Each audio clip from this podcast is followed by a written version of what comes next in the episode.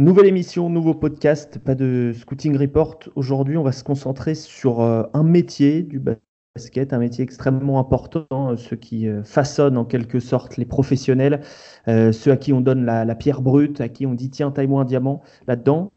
Coach en développement de joueurs, qu'est-ce que c'est? On reçoit aujourd'hui, on est très content, Yacine Awadi, coach assistant à Limoges en charge du développement des joueurs. Bonjour à toi Yacine. Salut, salut tout le monde. Tu t'occupes euh, bah, de plusieurs joueurs. on, va rentrer un petit peu dans, ce que tu fais dans la, vie de tous les jours. Tu t'occupes de plusieurs joueurs à Limoges, notamment de, Sekou Doumbouya, mais pas seulement. On va en parler. Euh, on va voir un petit peu comment ça marche au quotidien. Et puis, euh, évidemment, on a demandé à Romain d'être là, un autre coach pour apporter son, expertise et pour, pour rentrer aussi dans le détail et essayer d'expliquer ça le mieux possible. Salut Romain. Salut, salut tout le monde. Bonsoir Yacine. Bonsoir. Épisode 20 déjà quand même, messieurs. Euh, Envergure, podcast de la galaxie Postardunk en partenariat avec Rivers et c'est parti.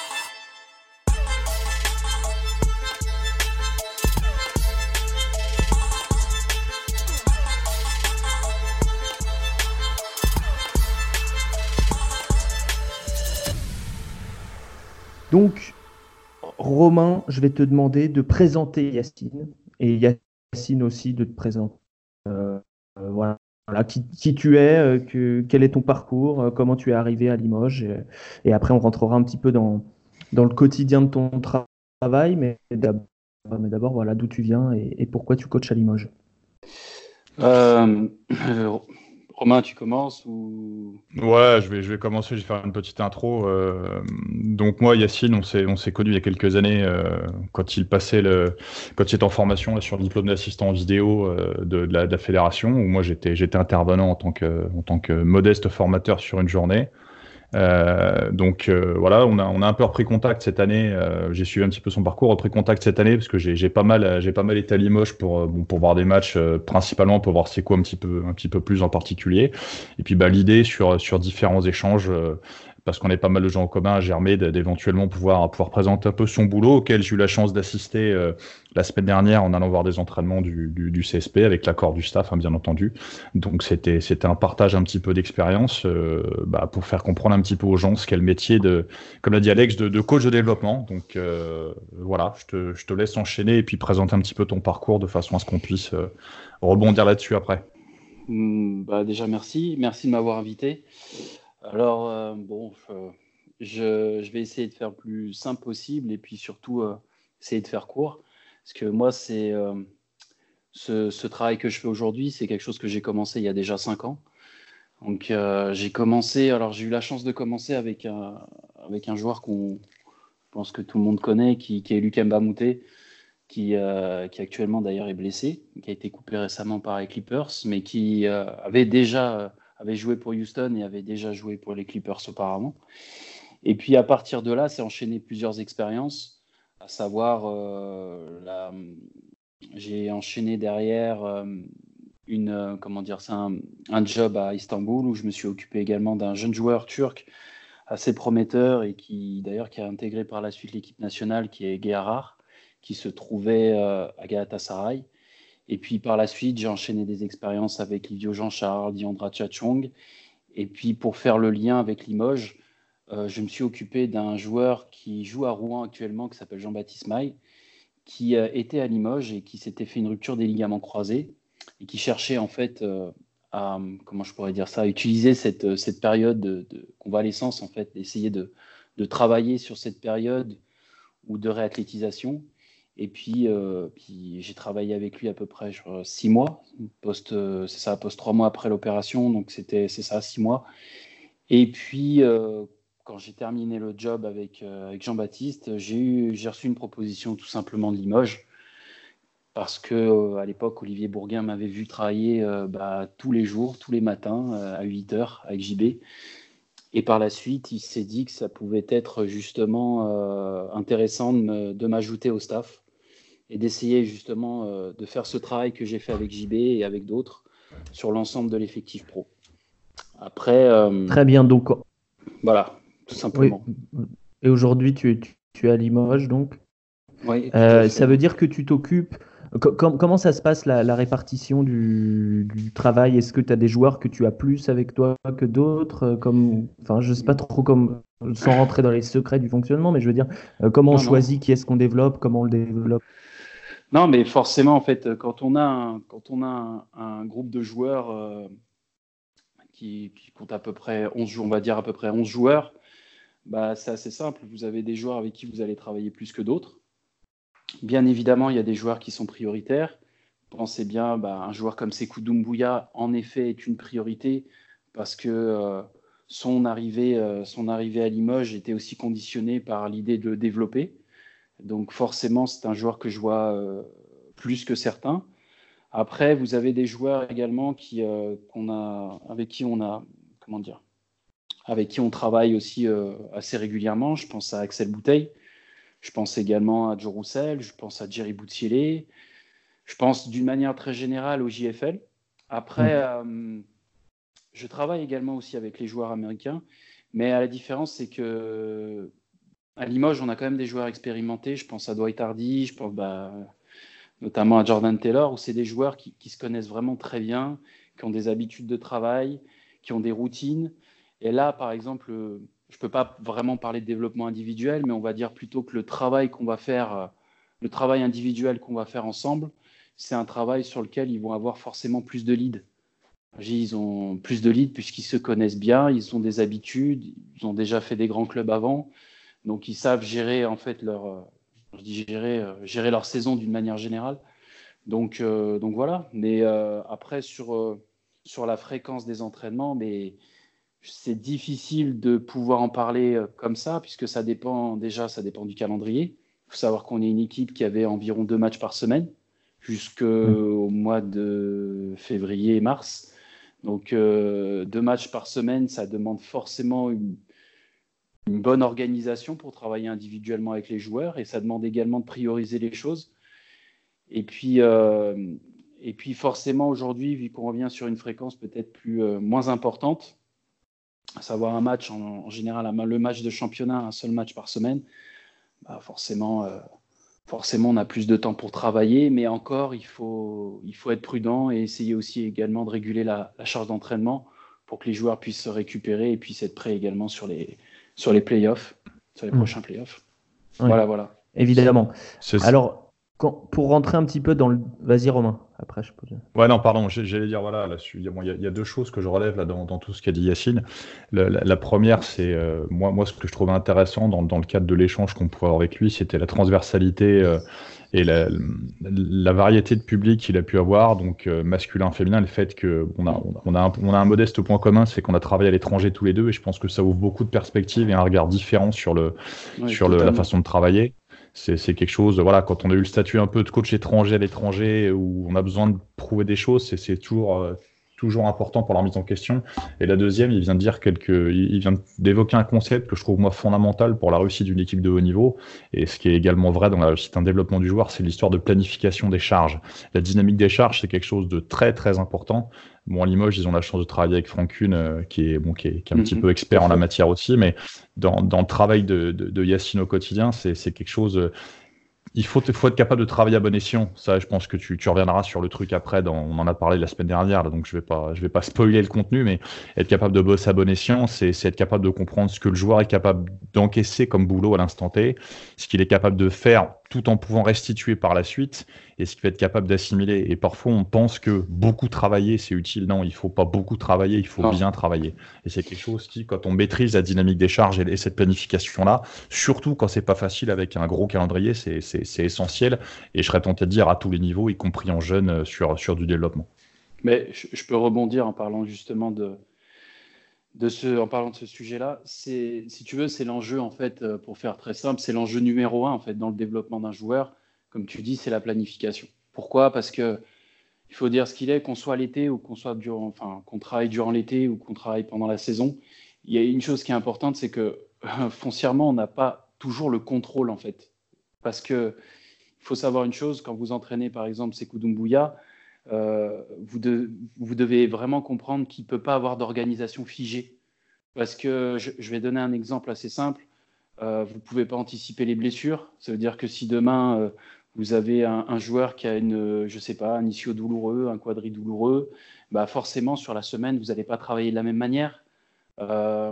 Si vous jouez à ce qui a été notre cas à un moment donné, il me semble qu'on a enchaîné un, on enchaîne un déplacement à Belgrade ou Zagreb, je sais plus, et, derrière on, on, se rend à Monaco. Il faut bien comprendre également que vous avez, euh, alors c'est une façon de parler quand je dis ça, mais vous avez grillé quatre jours. Donc forcément, ça mmh. compte. 4 jours, c'est 4 jours en moins à travailler. C'est 4 jours en moins dans votre, dans votre plan de développement. Donc ça, il faut toujours en tenir compte. Et, et c'est même, euh, pour moi, tu, as eu raison de le souligner, mais c'est vrai que c'est la clé. Parce que, euh, parce que pour moi, c'est pareil pour l'été. C'est la même chose. Alors à quelque chose près qu'il n'y a pas de match, évidemment. Mais quand vous entraînez, j'ai un exemple en tête, quand vous entraînez Diandra Chachung euh, euh, l'été dernier, c'était mon cas, on a pu travailler ensemble à l'INSEP. Ben, il faut comprendre également que j'ai dû rencontrer une partie du staff de l'équipe de France pour comprendre que Diandra, eh ben, elle a eu des opérations aux deux genoux, sur la charge d'entraînement, je peux pas, je dois, en tout cas, je dois être plus attentif, plus vigilant. Donc forcément, quand je multiplie les entraînements, je ne peux pas les multiplier comme j'en ai envie, et, je ne peux pas, par exemple, tout simplement charger charger sans arrêt, travailler, travailler, dans l'idée de dire bah, plus on va travailler, mieux ce sera. Non, comme tu disais il y a deux minutes, il faut, euh, il faut aller dans le qualitatif, il faut être également dans la réflexion. Et j'ajouterai une dernière chose, il faut surtout être dans le dialogue avec son joueur. C'est primordial. Il faut vraiment comprendre que quand on développe, on développe. Enfin, je suis pas prof, c'est-à-dire je ne donne pas des ordres, je ne dis pas fais ci, fais ça. Non, c'est quelque chose, euh, c'est un échange et surtout, on fait les choses ensemble. On essaye d'avancer ensemble. C'est possible que des fois, des joueurs puissent me, dire, puissent me dire Yacine, là, je non, là, je ne me sens pas bon là-dessus, ou je ne me sens pas assez bien, ou je ne le sens pas ce truc. Et là, dans ce cas-là, il faut que j'ai la capacité aussi à rebondir et à proposer autre chose.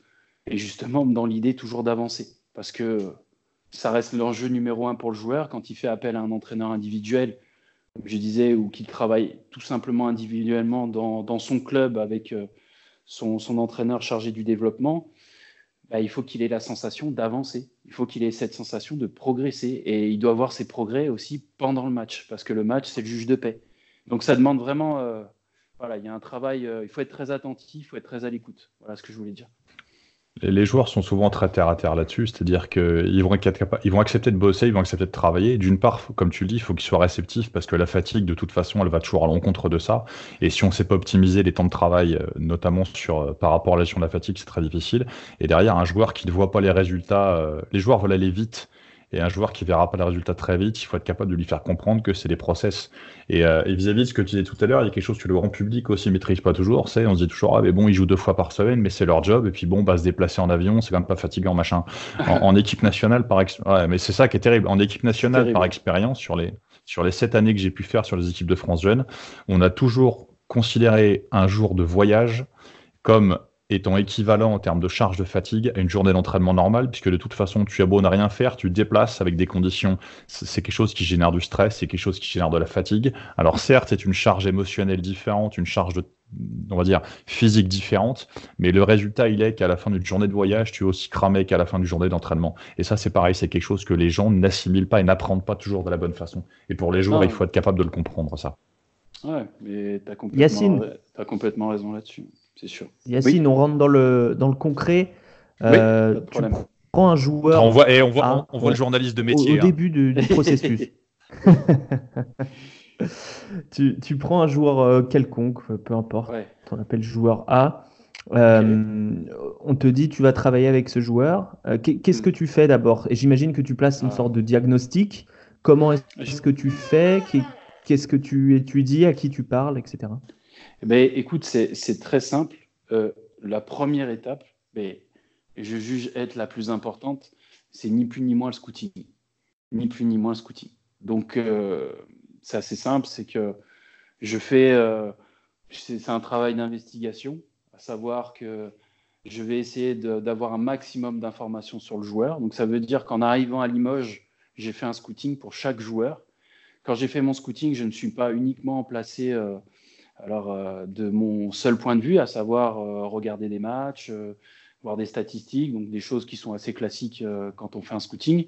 Mais ce que j'ai tenté de faire également, c'est d'avoir un maximum d'informations avec des personnes extérieures, des consultants, des scouts NBA, enfin en tout cas des, personnes, des assistants coach, d'autres personnes, avoir d'autres avis, d'autres opinions pour essayer d'avoir, euh, j'aurais dire, un avis le plus, le plus, en tout cas un diagnostic le plus objectif possible. Et ça, en fait, en soi, c'est pour moi, c'est une, c'est une étape très importante. Euh, j'ai plus d'un exemple à donner, mais euh, si, si, on peut prendre un exemple, on peut d'ailleurs prendre l'exemple de Sekou, puisque c'est intéressant. Euh, sur les deux dernières années, euh, Sekou a joué donc à Poitiers. Donc, euh, j'ai bien évidemment analysé tout ce que tout ce qu'avait pu faire Sekou à Poitiers. J'étais également allé l'observer et surtout forcément sur sa deuxième année. Et, et si vous voulez, j'ai aussi regardé l'équipe avec qui il jouait. Par exemple, il était alors c'est ma perception des choses, mais sur la deuxième partie de saison, sur sa deuxième saison à, Poitiers, il était beaucoup moins performant que sur le début. Et euh, je me posais forcément la question pourquoi. Et entre-temps, ben, voilà, on a, on a, Poitiers avait décidé d'enrôler un autre meneur, mais un meneur qui était beaucoup moins passeur que ceux qu'on avait pu voir précédemment. un meneur d'autant plus qui n'était pas forcément bon sur le pick and roll, donc qui avait du mal à exploiter ces situations-là, donc à ressortir les ballons. Parce qu'à ce moment-là, il est utilisé comme, comme on peut appeler ça, comme un spot-up player, donc euh, comme un joueur qui va profiter des fixations à ce moment-là. Et, euh, et, si vous voulez, quand vous regardiez les statistiques, but en blanc, vous vous dites bon bah c'est pas top quoi, c'est pas, c'est moyen, voilà ce que vous vous dites. Mais si vous restez sur juste une impression, c'est moyen et que vous ne faites pas l'effort d'analyser l'équipe et d'analyser le jeu de l'équipe, bah, j'ai envie de dire, pour moi, vous n'avez pas fait 100% du job. Donc, ça passe par là. Pour moi, ça passe d'abord par une vraie analyse du jeu, mm. par une vraie analyse euh, du joueur euh, dans, de manière individuelle et également dans, le contexte de son équipe. Et à partir de là, je, je détermine des priorités. Tout simplement, des priorités avec évidemment une idée d'une planification, une idée d'une planification possible. Et à partir de là, bah, j'ai certains process déjà que je maîtrise pas trop mal. Je pense notamment déjà sur le tir. Et puis, euh, et puis après, c'est de l'adaptation, tout simplement, de la constante adaptation. Et puis, euh, et puis voilà. Comment on détermine les priorités euh, Alors avec le scouting, mais il y a, y a de la discussion avec le joueur avec euh, les dirigeants, puisque tu fais partie d'un staff. Euh, j'imagine tout ça, tout ça un petit peu entremêlé. Et, euh, et, surtout, est-ce que, est-ce que le, basket qui change, le style de jeu aussi de, l'équipe, te, te, fait prioriser certaines, certains skills, certaines capacités plutôt que d'autres, certains points Alors, je, pour être très honnête, pas forcément il y a des discussions qu'on a évidemment avec, euh, avec le staff. Euh, pour cette expérience que j'ai eue à Limoges, j'ai toujours essayé de discuter avec tout le monde. Mais il faut dire aussi une chose, c'est que j'ai vraiment toujours eu la confiance euh, de chacun, que ce soit que on a, on a, commencé la saison avec Kai Milling.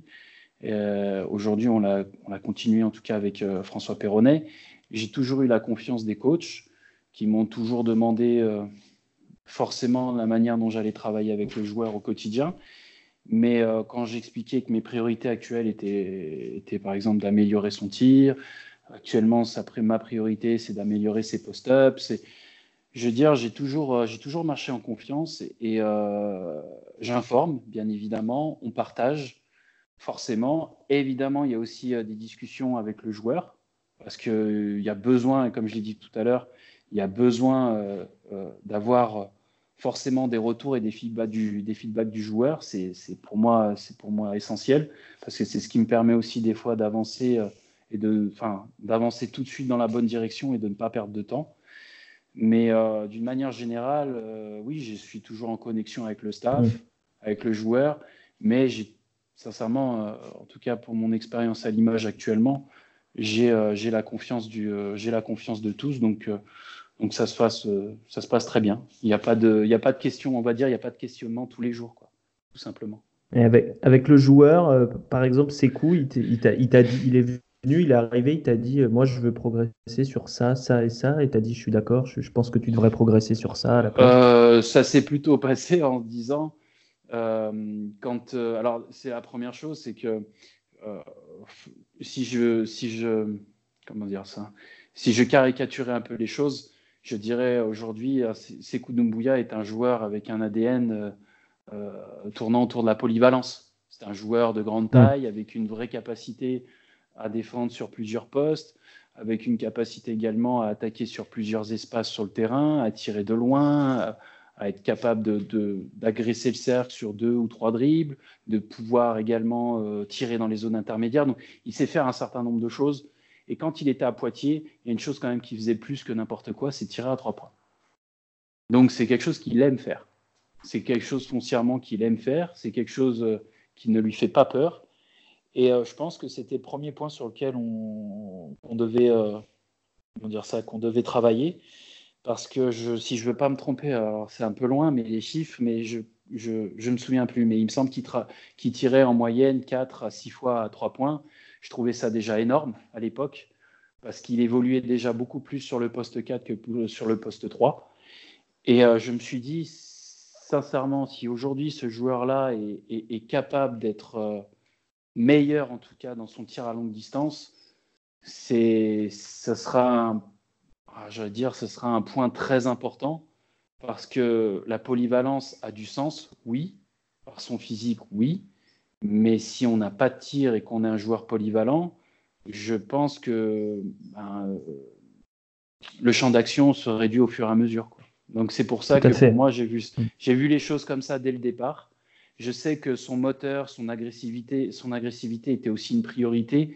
Mais comme j'ai dit tout à l'heure, à un moment donné, on a besoin de prioriser les choses. Alors on n'a pas uniquement travaillé son tir.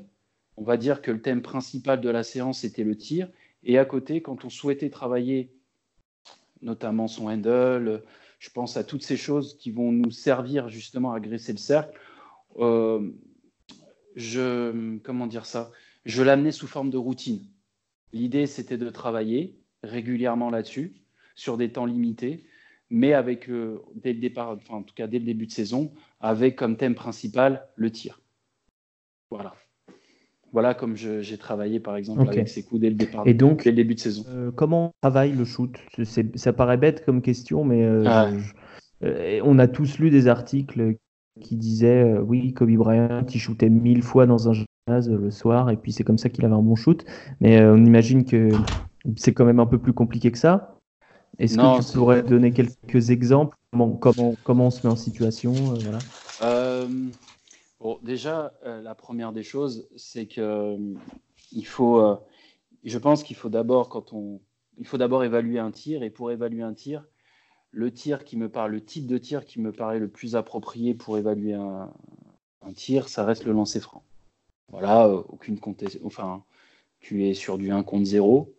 Euh, tu, as une, tu as le temps pour tirer, tu as le temps pour exécuter ton tir. Et déjà là, je pense en général, on peut déjà observer beaucoup de choses. Donc, quand on observe un extérieur qui a un tir, par exemple, un lancer franc, qui pour moi inférieur à 70%, 70-80% de manière générale, ça me fait déjà un peu tiquer. C'est la première chose. Ensuite, euh, ce qu'il faut entendre, c'est que ce tir qu'on a au lancer franc, tout cas pour ma part, je vais essayer de construire autour de ce tir-là. Pourquoi? Parce que tous les tirs que le joueur va devoir prendre dans n'importe, enfin, quel que soit l'espace, ce sera toujours la même euh, je vais dire un motion shot, mais c'est toujours le même mouvement de tir en fait. C'est toujours le même mouvement. En tout cas, je vais le pousser à exécuter toujours la même chose. Et, qu'on soit à trois points, qu'on soit dans les zones intermédiaires, ce sera pour moi toujours le même mouvement. Donc ça, c'est ma priorité. Bien évidemment, il y a beaucoup de choses qui rentrent en ligne de compte, à savoir la coordination, mais également le profil du tireur. Alors moi, je suis quelqu'un qui travaille énormément avec l'œil directeur à savoir que je détermine en fait un profil de joueur. Il existe deux profils pour moi, les profils homogènes, donc des joueurs qui vont exécuter un tir euh, avec, euh, je donne un exemple très concret, un tir à main droite et qui ont un œil dynamique euh, droit. Donc, ça, c'est ce qu'on va appeler des joueurs homogènes. Et puis vous avez l'autre type de joueur qui va être un, comment dire ça, un joueur croisé. Euh, et l'idée, c'est assez simple, c'est un, joueur qui va avoir une vision dynamique plutôt à, gauche, par exemple, et va tirer tout de même avec la main droite. Donc là, pour moi, vous avez deux mouvements, en tout cas dans l'exécution du tir, qui vont être différents. Et, et ce sera d'autant plus différent quand on va commencer à mettre les courses. Parce que pour moi, foncièrement, il est très important d'apprendre à tirer en mouvement. Alors bien évidemment, quand on pose un tir au départ, quand on connaît le profil, on va d'abord apprendre à faire du, ce qu'on appelle du travail analytique, mais très vite et très rapidement, il faut venir vers, vers le mouvement. Parce que c'est de là mmh. qu'on va réellement voir les différences et que le travail, en tout cas le plus dur à faire, est à ce moment-là. C'est, euh, ouais, je m'excuse de te couper. Romain, est-ce que tu peux expliquer les notions d'œil, de, de vision dynamique Je ne sais pas si je suis très clair là-dessus. Ouais, mais... les, histoires d'œil, en fait, c'est que bon, pour faire simple, en fait, chaque, chaque personne a des préférences euh, on va dire, voilà. dire très général, des préférences motrices qui lui sont, qui lui sont particulières, qui lui sont singulières, euh, que les préférences motrices existent pour chaque individu et qu'elles se développent d'une certaine façon. Voilà, pour faire simple. Donc, euh, on a soit l'œil gauche, soit l'œil droit, et ça n'a rien à voir avec le fait qu'on soit droitier ou gaucher, hein, bien entendu. Donc, c'est la, la raison pour laquelle, en fait, l'histoire de préférences motrices, pour élargir un petit peu la discussion, font que Parfois, on a des joueurs qui sont capables d'exécuter certains, certains gestes techniques ou certains déplacements ou autres, D'autres fois, les mêmes joueurs ne seront pas capables de faire certaines choses. C'est pas lié à leurs compétences propres de, de, joueurs de basket. C'est lié quelque part au fonctionnement de leur corps, au fonctionnement de leur cerveau et finalement à la transversalité que, quelque part une activité physique où on n'est pas uniquement sur du contenu technique, la préparation physique, mentale, ainsi de suite. Il y a plein de choses qui rentrent, qui s'imbriquent, et l'œil directeur fait partie de ces éléments-là qu'il faut, qu'il faut être capable de, prendre en compte. Je, prends un exemple que je prends souvent, qui est, qui est très simple. Euh, j'ai eu un joueur intérieur par le passé où son profil, qui était défini en termes de préférence motrice, faisait qu'il ne pouvait tourner, pivoter que d'un côté.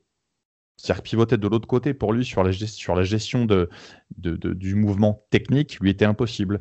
J'en ai connu qui n'étaient pas capables de comprendre le fait de se désaxer, des choses comme ça. Et tout ça, c'est pas nécessairement lié à la compétence du joueur, c'est parfois tout, tout, simplement lié au profil psychologique et au profil moteur de la personne, ce qui rend les choses euh, parfois difficiles. Et je rebondis sur ce que dit Yacine, c'est une discussion qu'on a souvent tous les deux et, et, qui est quelque chose qui me paraît fondamental. C'est-à-dire que les entraînements avec des balles de tennis, des frites en mousse et compagnie, c'est bien. Mais pour moi, je pense qu'il faut être capable de toujours recontextualiser les choses. On était très fort en France pour, pendant des siècles, faire de l'analytique, à savoir découper la gestuelle au millimètre, de mettre le coude, le pied, et ainsi de suite. Sauf que quand vous faites de l'analytique, très souvent, vous le faites face au cercle, et vous le faites sans tenir compte des contraintes qui vont être la présence de la défense, le stress, la fatigue, le déplacement, l'importance du déplacement, l'impact que va avoir une course sur une transmission de force de l'horizontal vers le vertical et ainsi de suite, ce qui fait que vous faites de l'analytique sur le tir, à l'arrêt, dès que vous rajoutez le mouvement, tout ce que vous avez cherché à rééquilibrer finalement bah, se redéséquilibre puisque vous l'avez travaillé à l'arrêt. Et l'important, c'est ce qui est intéressant dans ce que j'ai vu du travail de Yacine euh, les deux jours où j'étais à Limoges la semaine dernière et de ce que j'en sais par les échanges qu'on a tous les deux, c'est il recontextualise les choses, c'est-à-dire qu'il fait en sorte que ces situations de travail correspondent le plus possible à des situations basket. Et c'est quelque chose qui est fondamental. C'est pour ça que moi, j'ai rien contre les gens qui font du travail individuel avec des balles de tennis, mais je pense qu'à un moment ou un autre, c'est intéressant de faire ça pendant deux mois l'été, mais c'est pas ça qui va forcément développer plus que ça. Il faut recontextualiser les choses. Les, Hugo, vous les regardez entraîner, sur le développement des joueurs, il n'y a rien qui est sorti de son contexte. C'est-à-dire qu'ils vont faire des travaux d'enchaînement. Ça va être de la passe, de la course et du tir. Ça va être du dribble, de la passe, du tir ensuite, ainsi de suite. Il y a toujours des enchaînements d'actions dans ce qui est fait. Il n'y a jamais de travail à l'arrêt et très peu de choses qui sont purement analytiques. C'est, je, rebondis, euh, je rebondis parce que bon, moi j'ai toujours un peu de mal à, c'est ce que je dis souvent, j'ai toujours un peu de mal à parler de ce que je fais mais euh, j'essaye en tout cas toujours de mettre euh, du sens, toujours.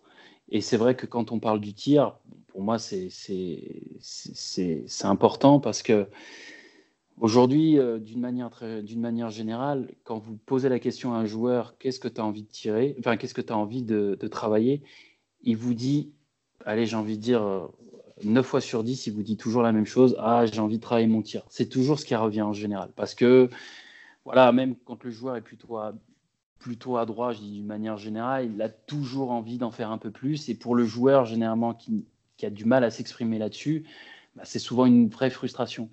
Et Et il faut comprendre que on ne peut pas venir sans explication. On ne peut pas venir juste en disant bah tiens, euh, qu'est-ce que tu en penses si on fait 500 tirs, si on fait 1000 tirs Pour moi, ça n'a pas de sens.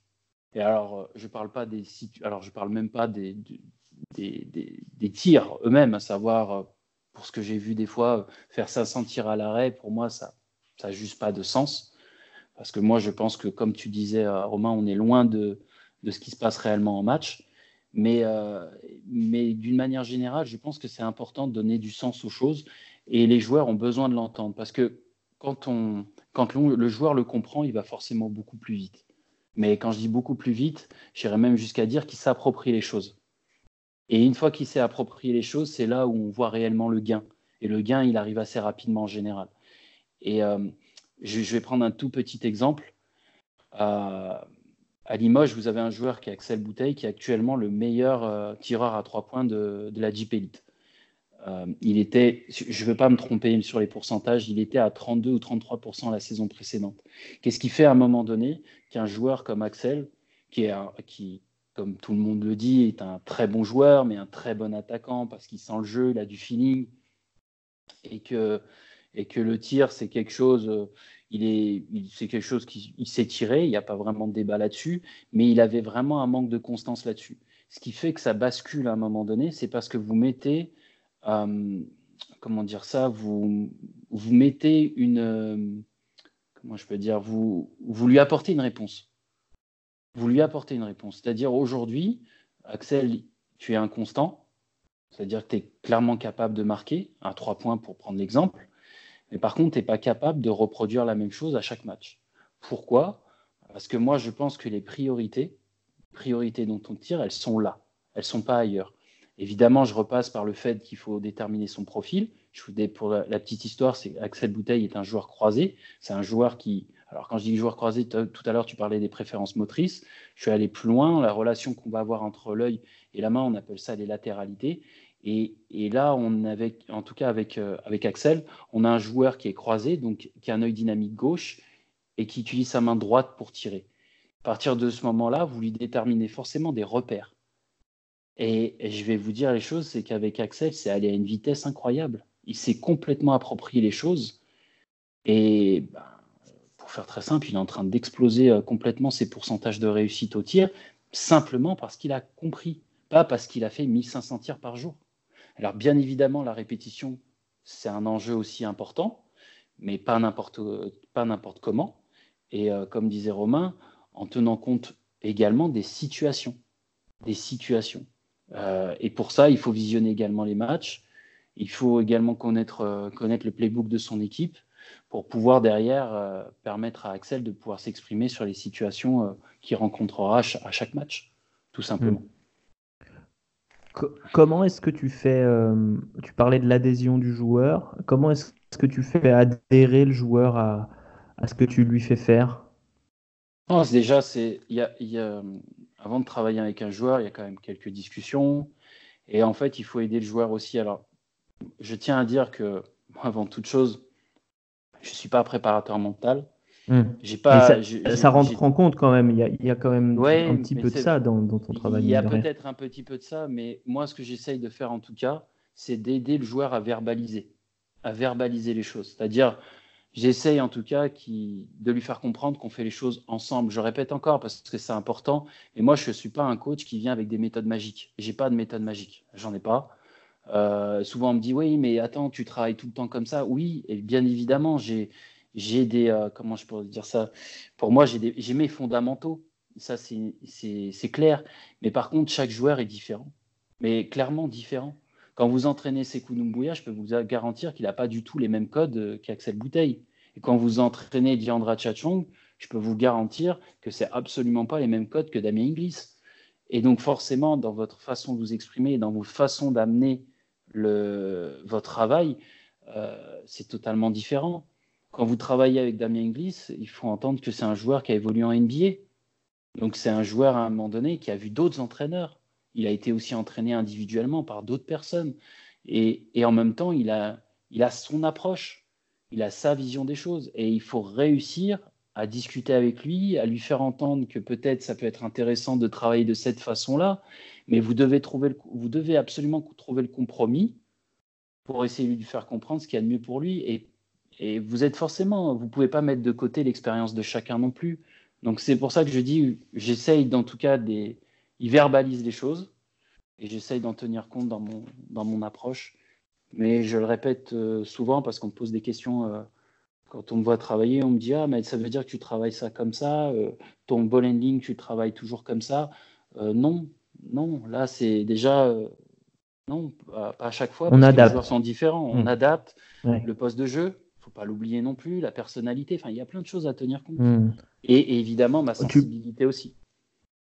Tu parlais du tir, on a beaucoup parlé du tir. Euh, évidemment, ton travail se limite pas à ça. Quels, euh, quels autres euh, aspects du jeu tu, tu, travailles le plus, on va dire, les choses qui reviennent le plus souvent? Je t'entendais parler de ball handling, de dextérité. oui, alors après, tout ce qui va être de l'ordre. Alors pour moi, les grands thèmes, d'une manière générale, c'est comme ça que je vois les choses. Si on met de côté la défense, c'est quelque chose qu'on peut également travailler je dirais que les, deux grands thèmes sont l'agressivité et le tir. Sauf que, bien évidemment, euh, on va devoir apprendre à tirer. Enfin, en tout cas, pour apprendre à tirer, ça implique d'autres choses. Euh, si vous commencez à travailler le, le, le pull-up, à savoir tirer dans les zones intermédiaires avec l'utilisation d'un dribble, bien évidemment, il va falloir apprendre à dribbler. Alors quand je dis à dribbler, apprendre dans le sens où vous allez devoir travailler le ball handling. Mais de la même façon que si vous décidez de travailler l'agressivité, il va falloir entendre à un moment donné qu'il va falloir aussi travailler avec vos joueurs sur le fait de savoir se désaxer, savoir à un moment donné de ne pas toujours jouer dans le même couloir. Et pour savoir, euh, comment dire ça, changer de couloir, il faut, ça, il faut travailler également je veux dire, il y a des notions de footwork, il y a des notions de finition. Il y enfin, voilà, pour moi, il y, a des, il y a deux grands thèmes et autour, autour de ces deux grands thèmes, il y a plein de choses à travailler et souvent, c'est toutes ces petites choses, j'essaye toujours de les travailler sous forme de routine. Il faut vraiment que ce soit quelque chose de constant, que le joueur est, c'est quelque chose qui revienne régulièrement pour le joueur. Avant de travailler, hmm. de spécifier les choses, euh, comme je disais tout à l'heure pour le tir. Est-ce que tu as si, si, c'était très clair. Est-ce que tu as, euh, tu, as tiré euh, des enseignements de tes passages, de, tes travaux avec euh, des, joueurs qui, qui, jouent en Amérique ou en Turquie Tu parlais de ton passage en Turquie. comment on travaille à l'étranger, en fait? C'est ça ma question. Est-ce qu'on travaille vraiment différemment en France? Sur ton métier, hein, Sur mon métier, oui. Euh, oui, parce que mon expérience avec Mbamouté, euh, bah, elle a été riche d'enseignements. Euh, je me souviens avoir terminé ma première journée, ma première journée avec Luc, je me souviens avoir dit que c'était une machine de guerre. C'est une machine de guerre parce que c'est la première fois que je voyais un joueur qui, qui avait cette capacité à enchaîner les efforts, à enchaîner les répétitions, à enchaîner, avoir cette capacité à entendre et à faire les choses de manière assez rapide. Et, euh, et, surtout que cette première journée, je crois que j'avais fait deux fois 3h30. Ouais, le matin, on avait commencé à 9h. On avait fini à midi et demi. Et l'après-midi, on avait commencé à 17h. On avait fini à 20h30. Et on avait terminé la journée en ayant fait à peu près 1000, 1300 ou 1400 tirs. Et euh, ça m'avait mis. Bon, je ne vais pas cacher, hein, ça m'avait vraiment. Euh, ça m'avait un peu bougé la première journée dans le sens où je me suis dit waouh, là il y a, là va falloir envoyer et, euh, et surtout va falloir, euh, enfin il y a de la détermination. Et ça m'avait, euh, voilà, quand tu parles d'enseignement, ça m'avait, ouais, ça m'avait marqué parce que c'est, c'est devenu un très bon exemple pour moi de détermination. Et pourtant, on avait un joueur qui était déjà expérimenté, qui avait déjà quelques années en NBA, que, que j'ai envie de dire le monde euh, tout le monde pouvait identifier. Mais par contre, il avait une vraie motivation et il avait une vraie volonté de changer les choses au niveau de son tir à trois points. Il faut savoir que quand il avait terminé l'exercice aux Sixers avec Brett Brown, euh, il était à peu près sur un ratio très très élevé au niveau du tir à trois points. Et je crois que c'était la première fois de sa carrière qu'il tirait autant. Et derrière, ça a fait naître cette volonté, puisqu'il était vraiment identifié défenseur, il tirait pas énormément sur euh, les saisons précédentes. Et là, ça lui a donné cette motivation pour se dire, mais je peux faire mieux, je peux clairement faire mieux. Et c'est comme ça que, j'ai rencontré euh, Luc et, derrière, on a pu travailler. Il faut savoir que la saison d'après, il fait 39%. Et c'est de cette mmh. façon-là derrière qui, forcément, euh, Houston, tout le monde sait que Houston utilise les analytics peut-être plus que d'autres franchises, mais ça a motivé également son arrivée à, Houston. Mais voilà, je, prends cet exemple-là parce que ça, la détermination de Luc euh, m'avait euh, m'avait frappé. Après, après, quand on travaille, comme tu disais, pour revenir, quand on travaille à l'étranger, on est un peu sans filet en fait. Voilà ce que je peux dire, on est sans filet. Totalement parce que en fait, on est. Euh, alors déjà, quand je suis arrivé en Turquie, il faut savoir une chose, c'est que bah, c'est un peu un choc des cultures. Pour commencer, euh, c'est, pour moi, c'est clairement la capitale du basket européen. C'est, c'est, incroyable. Tout le monde est passionné de basket, c'est la première chose. Et, et ensuite, euh, sans filet, parce que je connaissais le joueur depuis peut-être, j'avais rencontré le joueur deux fois avant de travailler avec lui. Donc euh, le risque que je prenais, c'était peut-être euh, que le joueur ne soit pas satisfait au bout de ne serait-ce que quelques semaines voire même quelques jours. Hein. C'était quelque chose que je pouvais euh, envisager. Et, également le fait que j'ai besoin de créer du lien. J'ai besoin toujours de créer du lien avec les joueurs avec, qui je travaille. C'est-à-dire, j'ai besoin de, les comprendre en fait et de discuter avec eux. Et donc forcément, quand vous êtes à l'étranger, vous vous exprimez déjà, vous exprimez pas dans votre langue, donc déjà vous allez vous exprimer en anglais. Mais d'autant plus quand vous êtes en Turquie, ben, moi je l'ai pris comme ça au départ. J'ai essayé de faire également des efforts. C'est-à-dire que j'ai essayé d'apprendre le turc. Alors attention, hein, je dis apprendre le turc, c'est pas non plus euh, évident, mais j'ai essayé de montrer à mon joueur que, que voilà, j'avais envie de le comprendre et que j'avais envie euh, d'aller plus loin, dans le sens où euh, j'avais vraiment envie de l'aider et que je faisais, je pense, en tout cas, apprendre, essayer d'apprendre sa langue, c'était une preuve de. En tout cas, c'était une volonté de ma part de. de comment dire de, créer ce lien. Et puis. Euh, et puis après, voilà, euh, vous devez gérer, euh, vous gérez également les frustrations du joueur parce que, ben, parce que le joueur, s'il se retrouve à, être, ne pas être performant sur, sur, un, match, ben, vous allez devoir en discuter, vous allez devoir apporter des réponses. Et puis, vous n'êtes pas vraiment, quand je dis vous n'êtes pas en maîtrise, parce que vous n'êtes pas chez vous. Voilà, il y a toujours des doutes. Puis, les Turcs ne sont pas français, ne sont pas américains. C'est, également une autre culture. Pour moi, c'est également une autre façon de réagir. Euh, donc euh, non, donc il fallait prendre en ligne de compte. Donc ouais, tout ça et c'est ce qui fait que justement mon parcours est assez atypique de base et c'est ce qui, je pense, c'est ce qui ce qui me permet aujourd'hui de faire faire aujourd'hui ce que je fais pour Limoges, savoir de travailler pour une équipe et, surtout travailler pour un joueur comme, tout cas, de travailler pour des joueurs comme j'ai aujourd'hui à Limoges, mais de développer un joueur comme Sekou, par exemple, parce que je pense que j'ai une expérience assez euh, je pense que l'expérience est plutôt intéressante, mais surtout le parcours reste atypique. Et je pense que c'est justement euh, c'est sur cet aspect-là que euh, être confronté, comme tu disais, être à l'étranger, des postes différents, des personnes différentes, femmes, hommes, qui aujourd'hui m'amènent peut-être à avoir un peu plus de recul sur le travail que je, que je fais.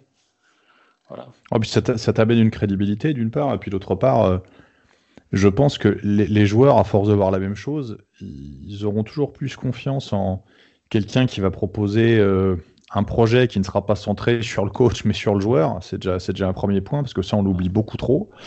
Euh, c'est malheureusement, on oublie trop que les joueurs doivent être euh, au cœur des projets et, doivent être même au cœur et moteur des projets, d'une part. Et d'autre part, le fait d'avoir prouvé avec différentes personnes fait quelque part euh, tu as une crédibilité avec ta méthode. Donc je pense qu'un joueur intelligent qui veut avancer, de toute façon, il ira dans ce sens-là. N'importe qui, enfin c'est ce que je dis toujours, n'importe qui peut être entraîneur de basket, à partir du moment où tu connaît un peu la discipline, n'importe qui peut faire du développement individuel, mais le faire à bon escient et intelligemment, et le faire avec une méthode, c'est différent. N'importe qui peut être assistant coach, mais tout le monde ne peut pas amener quelque chose de particulier qui fait qu'on a une valeur ajoutée pour, un, pour, pour une équipe. Euh, Là, c'est la même chose. N'importe qui peut être coach de développement, mais pour être valeur ajoutée pour un joueur et pour permettre à un joueur de passer un cap, si on n'a pas le vécu, l'expérience, la méthode et si on ne développe pas quelque part un process avec le joueur au centre du projet, on n'est pas efficace. J'en suis persuadé. Ouais, mais tu as, totalement raison et c'est vrai que c'est quelque chose que j'ai vu souvent quand j'étais aux États-Unis, quand j'ai pu travailler avec Luc aux États-Unis ou quand j'ai rencontré d'autres personnes en Turquie également, même en France, hein, c'est pareil. C'est que souvent on oublie qu'on est, nous en fait, entraîneurs individuels, on est, comment dire, on accompagne en fait. On ne fait qu'accompagner et aider le joueur tout en sachant qu'on n'est pas, comme tu disais, on n'est pas au centre du projet. C'est pas moi, Yassine Awadi, euh, ma méthode est révolutionnaire, euh, ma perception du basket est la bonne. Euh, non, ça fonctionne absolument pas comme ça. J'essaye de, pour, pour, pour, aller dans ce sens-là, je, suis quelqu'un plutôt de discret. Voilà, j'essaye de, de, voilà, je, suis quelqu'un de discret par nature parce que je pense que c'est hmm. très important que le joueur se sente au centre de, de son projet à lui et que et qu'on n'ait pas tout le temps à essayer de ramener les choses à soi en tant qu'entraîneur en disant bah mmh. voilà regardez aujourd'hui s'il réussit c'est grâce à moi alors ça c'est quelque chose que vous m'entendrez jamais dire c'est pas possible parce qu'aujourd'hui je suis convaincu que tout aujourd'hui quels que soient les joueurs que j'ai que, j'ai pu avoir aujourd'hui ils sont d'abord arrivés par eux-mêmes moi la seule chose que j'ai pu faire c'est c'est simplement les aider les accompagner ou peut-être euh, peut-être voilà j'ai peut-être dit les mots qu'il fallait à un moment donné pour qu'il y ait des choses dans leur tête qui se mettent peut-être en place. Donc d'où l'idée que je disais de verbaliser, ou peut-être encore d'avoir juste, euh, et là je fais peut-être une petite parenthèse, mais sur des joueurs qui sont souvent assez jeunes, entre, j'analyse de cette façon-là, j'ai envie de dire 18, 18, 21 ans, bah, peut-être sur post-formation, peut-être 23, 24. Souvent, vous avez des joueurs avec des problèmes d'identité. C'est-à-dire qu'ils sont, voilà, ils ont été très bien formés, mais ils, sont, ils ne savent pas le type de joueurs qu'ils sont. Ils ne savent absolument pas. Et là, là, là, par contre, mon rôle, je pense, peut être important parce que ce que je vais tenter de faire, c'est essayer de prioriser les choses dans leur jeu et essayer de discuter avec eux sur voilà ce que tu sais faire, voilà ce que tu es capable de faire. Et voilà, je pense, voilà, de cette manière-là, tu vas pouvoir réussir. Et, et, si le joueur adhère et partage, voilà, ça, c'est génial ça va vite. C'est comme ça que je vois les choses. Souvent, on a un problème des joueurs qui veulent en tout cas euh, sorte de formation, ce petit problème qui vient souvent, ce problème identitaire. C'est pas tout le monde, mais c'est quelque chose que je constate euh, assez souvent, euh, quel que soit le hmm. poste de jeu. C'est-à-dire, je ne sais pas et je, sais tout faire. J'essaye de tout faire, j'essaye de faire ce que le coach me demande. Oui, peut-être, mais je travaille tous les jours. C'est tous les jours. Donc, euh, bon, c'est une petite parenthèse. Et puis, un, joueur, un, joueur, de haut niveau, c'est quelque chose que je dis souvent quand on, quand on parle des prospects. Un joueur de haut niveau, c'est un joueur qui va faire ce qu'il sait faire. C'est un joueur qui va faire ce qu'il maîtrise. Il est très difficile d'être efficace à haut niveau quand on veut tout faire. Et c'est être capable de recentrer ce qu'on dit. C'est pour ça que le, discours avec le joueur, que le fait que le joueur se connaisse et soit capable euh, de se connaître, c'est pas seulement son corps, mais c'est être capable de, savoir euh, où on veut aller, qu'est-ce qu'on a comme moyen, qu'est-ce qu'on se donne comme moyen, et qu'est-ce qu'on qu'est-ce qu'on maîtrise et qu'est-ce qu'on veut maîtriser. C'est quelque chose qui est pas évident du tout. Et euh, ce que ce que dit Yacine, c'est très important. Euh, s'il y, a quelques entraîneurs qui nous écoutent, hein, moi je reste persuadé, on est là pour accompagner les gens. Les joueurs n'appartiennent pas au club. Les joueurs, ils sont, ils sont de passage avec nous quand on collabore avec eux. C'est une association, ce travail, c'est une collaboration, et c'est quelque chose qui, qui doit permettre aux gens d'avancer, mais en aucun cas, euh, moi, c'est quelque chose que j'ai jamais accepté, d'entendre dire des gens, oui, tiens, j'ai développé telle ou telle personne. Non, on a accompagné des gens à un moment de leur carrière, on leur a permis à certains de passer un cap, on leur a donné des outils, mais c'est les joueurs qui se réalisent, c'est pas les entraîneurs qui développent les joueuses, les, joueurs ou les joueuses d'ailleurs.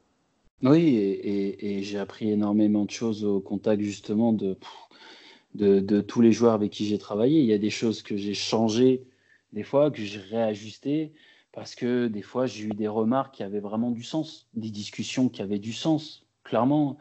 Euh, je me souviens d'une discussion avec Diandra Chachong sur le ball ending. Et, euh, et de là, à partir de là, il y a des choses que j'ai modifiées parce que je me suis dit, putain, ce qu'elle me dit là, ça a du sens, clairement. Elle a, elle a raison. Et avec l'expérience qu'elle avait, je ne pouvais pas mettre de côté. Je ne pouvais pas dire non. Non, non, attends, écoute, tu fais ce que je te demande. Et puis, non, ça peut, comme je l'ai expliqué à plusieurs reprises, ça ne peut pas fonctionner comme ça. Il faut être à l'écoute. Et pour le coup, bah, oui, euh, j'ai envie de dire, je, je, fais ça habituellement, clairement avec tout le monde. Quand je sens que ça a du sens, je suis le premier à, je suis le premier à m'en servir, comme on dit.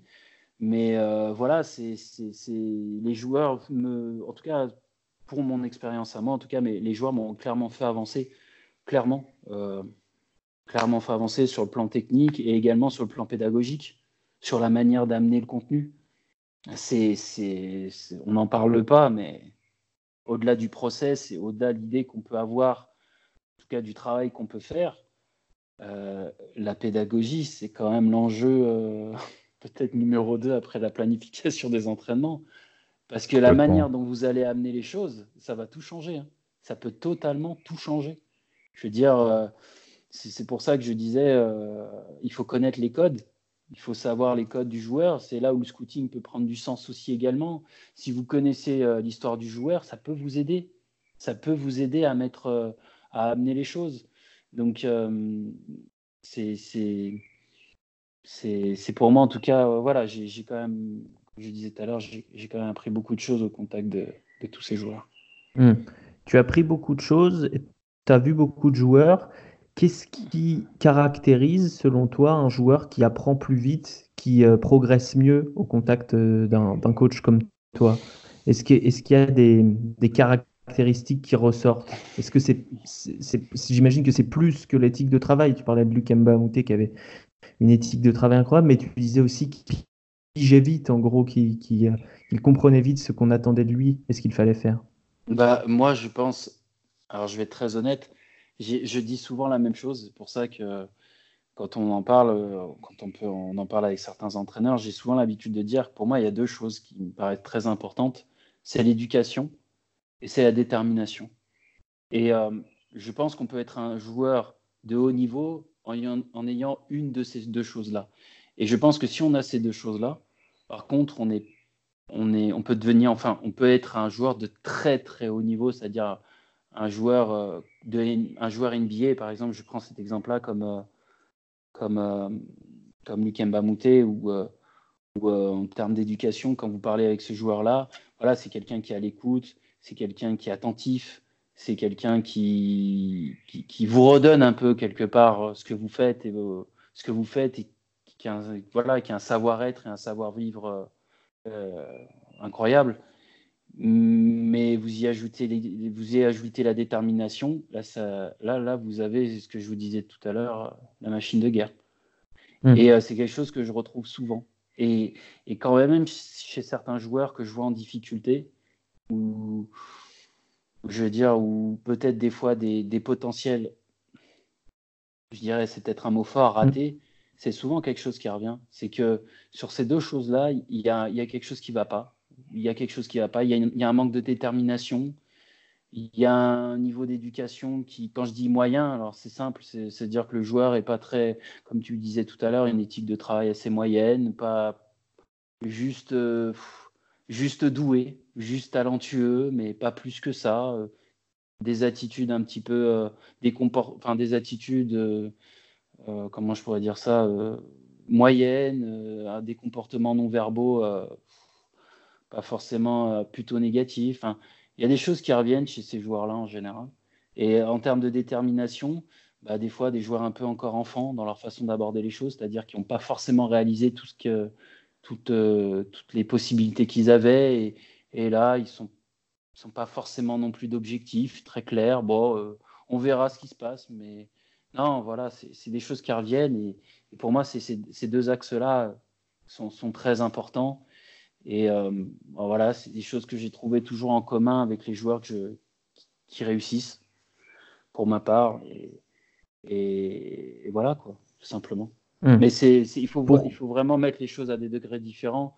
Et dès qu'on est sur du, hmm. très haut niveau, euh, ces deux choses-là, elles sont, elles, sont, elles sont top, quoi. Voilà ce que je peux dire. Et c'est des choses, des fois, qu'on discute avec les scouts.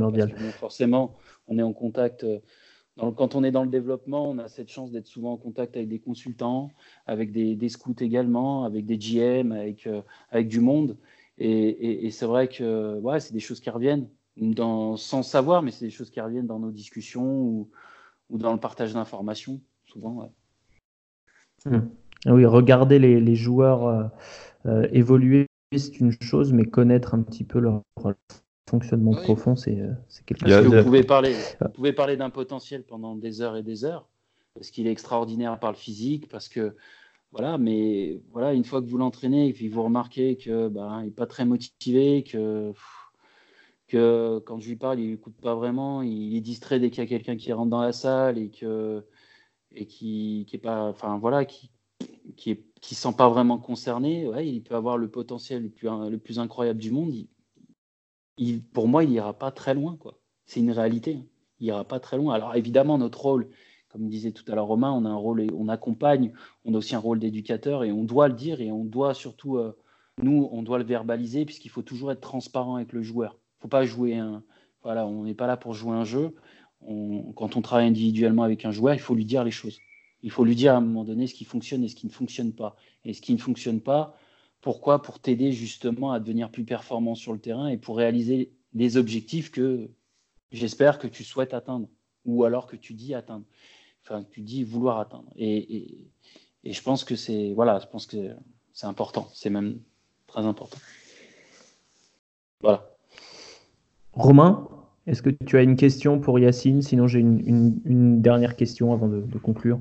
Non, vas-y, on était, on, était, on était bien complet. Et puis, je ne vais pas repartir dans les choses trop, euh, trop, trop, trop, trop poussées ou trop alambiquées. La seule chose, c'est que il a, il a souligné l'importance de l'échange par rapport au prospect. Et c'est vrai que je pense que pour, pour son boulot, c'est intéressant d'avoir des, des points de vue euh, des points de vue extérieurs parce que c'est aussi ça fait partie de la remise en question et ça fait partie du fait euh, moi, je le vois quand, quand on bosse, qu'on a la tête dans le guidon avec son équipe ou avec ses joueurs pendant, euh, pendant X mois, avoir des regards extérieurs, c'est toujours quelque chose d'intéressant parce qu'il y a, y, y, y aussi. Euh, y a aussi des choses qu'on voit, voit, mais avec, euh, avec un prisme qui, qui n'est pas le même quand on est au quotidien avec des gens. C'est important de pouvoir moduler son discours, c'est important de pouvoir l'adapter, notamment parce que bah, quand on entraîne des joueurs, on passe euh, des heures avec eux, parfois plus d'heures. Quand vous, quand vous coachez, vous passez plus d'heures avec vos joueurs qu'avec votre famille, parfois chaque jour. Donc, faut être capable, faut être capable d'avoir un discours qui va, qui va pas s'user. Et c'est quelque chose euh, encore plus quand on est dans un, travail de développement individuel où finalement on est, on est encore plus proche des gens et avoir un discours qui va se renouveler, qui n'est pas de routine, qui n'est pas de choses comme ça, c'est, c'est fondamental. Hmm. Non, c'est certain, c'est sûr. Yacine, euh, tu parlais tout à l'heure des, euh, des coachs qui se mettaient un petit peu en avant. Euh, ça devient de plus en plus la mode dans ton métier, j'ai l'impression. En tout cas, on en parle beaucoup aux États-Unis l'été, les, les, les, joueurs qui mettent des petites vidéos de 1 contre 0 contre une chaise, là, mm. avec leur coach personnel. Et, les, frites en mousse. Les frites en mousse aussi. les frites en mousse. les, balles de tennis. Est-ce que. Les lunettes de, ce que tu sais, à quel point c'est pas à quel point c'est de la communication, à quel point c'est du flanc, à quel point c'est vrai euh, au niveau du, travail des, des, joueurs NBA, puisqu'on parle de ça durant l'intersaison. Je pense à, un Drew Hanlan euh, qui est un peu le plus connu dans le, dans le business, mais voilà, est-ce que est-ce que c'est juste de la com sur Instagram ou est-ce que, est que non, je pense que je pense que c'est non, non, je pense que ces personnes-là. Alors, j'ai en plus j'ai un très bon exemple. Mais euh, je pense que ces personnes-là, comme tu dis, sont, sont, sont compétentes. Hein. Sinon, euh, tu, tu n'entraînes pas les meilleurs joueurs hmm. euh, de la ligue déjà pour commencer.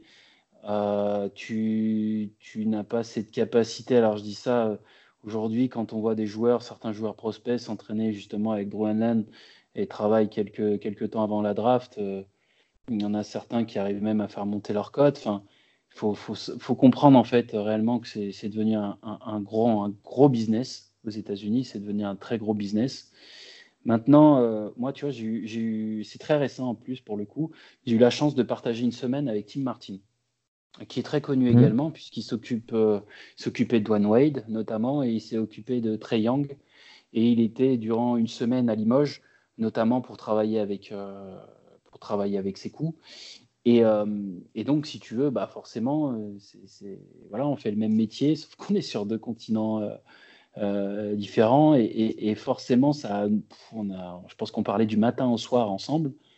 J'ai posé, il avait plein de questions à poser. J'ai forcément eu énormément de questions à, lui poser. Et je l'ai vu travailler également, forcément. On a essayé de se faire des retours. Alors pour, te, pour aller vraiment plus loin, on a essayé de se faire des retours sur chaque thème C'est-à-dire, euh, voilà ce que moi je fais là-dessus, voilà ce que moi je fais, je, dis n'importe mm. quoi, voilà ce que moi je fais sur le post-up.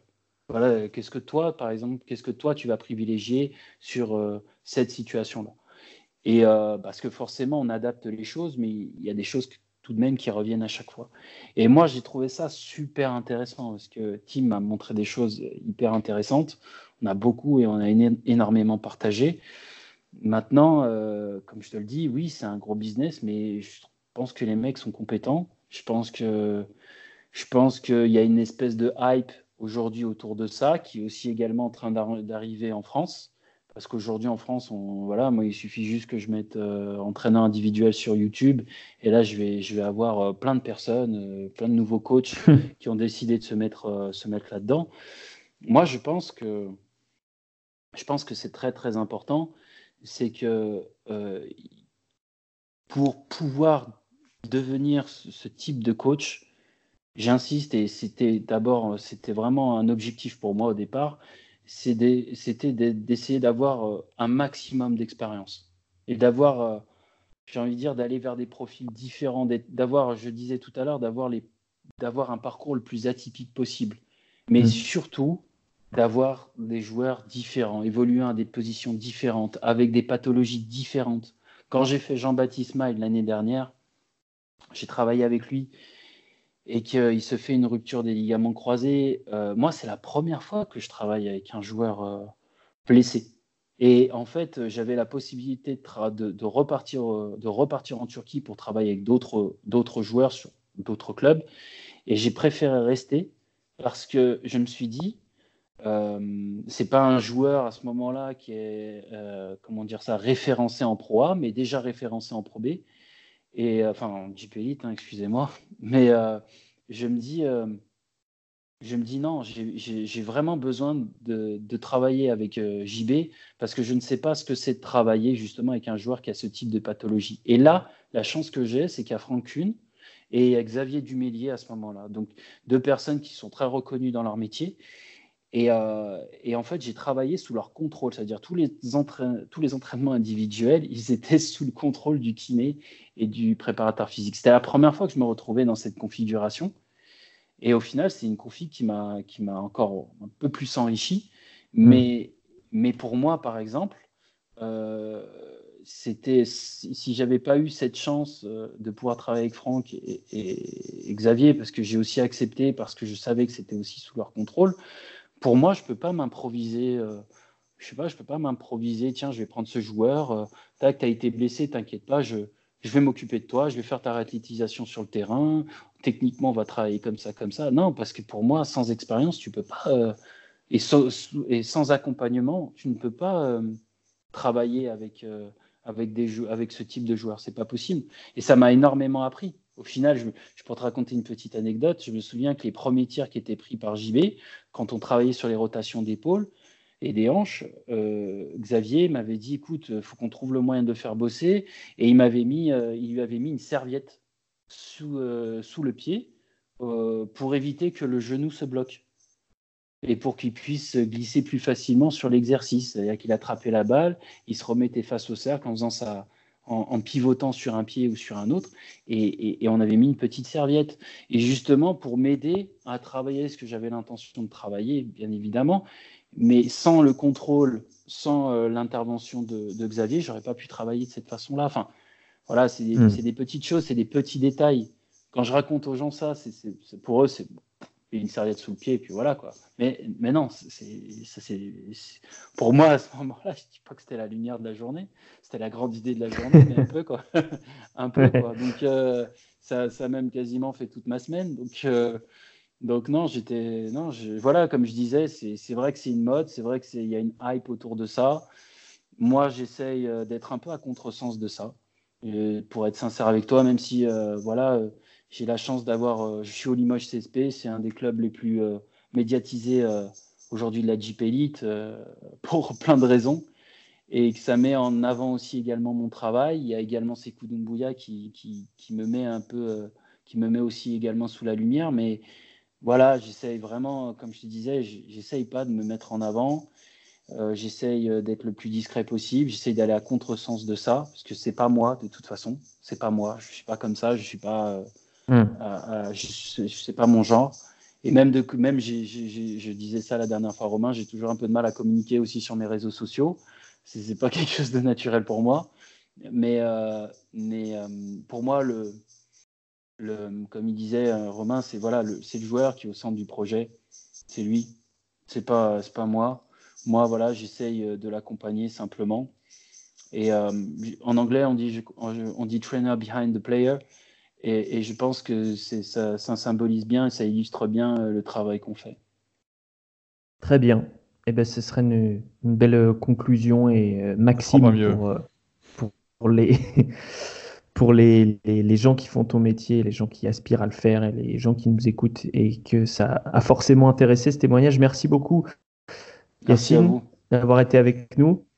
Euh, une dernière chose, c'est cool, il est, il est, prêt à aller, euh, à aller casser du, de l'américain euh, dans les workouts Oui, bien sûr qu'il est prêt. bien sûr. Je pense qu'il attend que ça. voilà. D'accord, c'est très bien. Merci beaucoup. nous, chez Envergure, bon, bah, Romain, merci évidemment. Ouais, bah, moi, je ne bouge, je bouge pas du bureau. Hein. Voilà, c'est ça. on se retrouve, on se retrouve très bientôt pour, pour plus de podcasts plein de contenu, la draft qui approche, euh, voilà, des lives à venir. Euh, vous pouvez aller lire nos scouting reports sur euh, envergure.co, qui est un site qui se développe grâce notamment à l'énorme travail d'Antoine. Donc, donc c'est, tout en train de se mettre en place, de s'imbriquer pour pour qu'on puisse vous, vous délivrer des informations de la meilleure des manières sur les prospects qui se présentent cette année et les années à venir. Allez, salut à tous et à bientôt. Salut. Salut.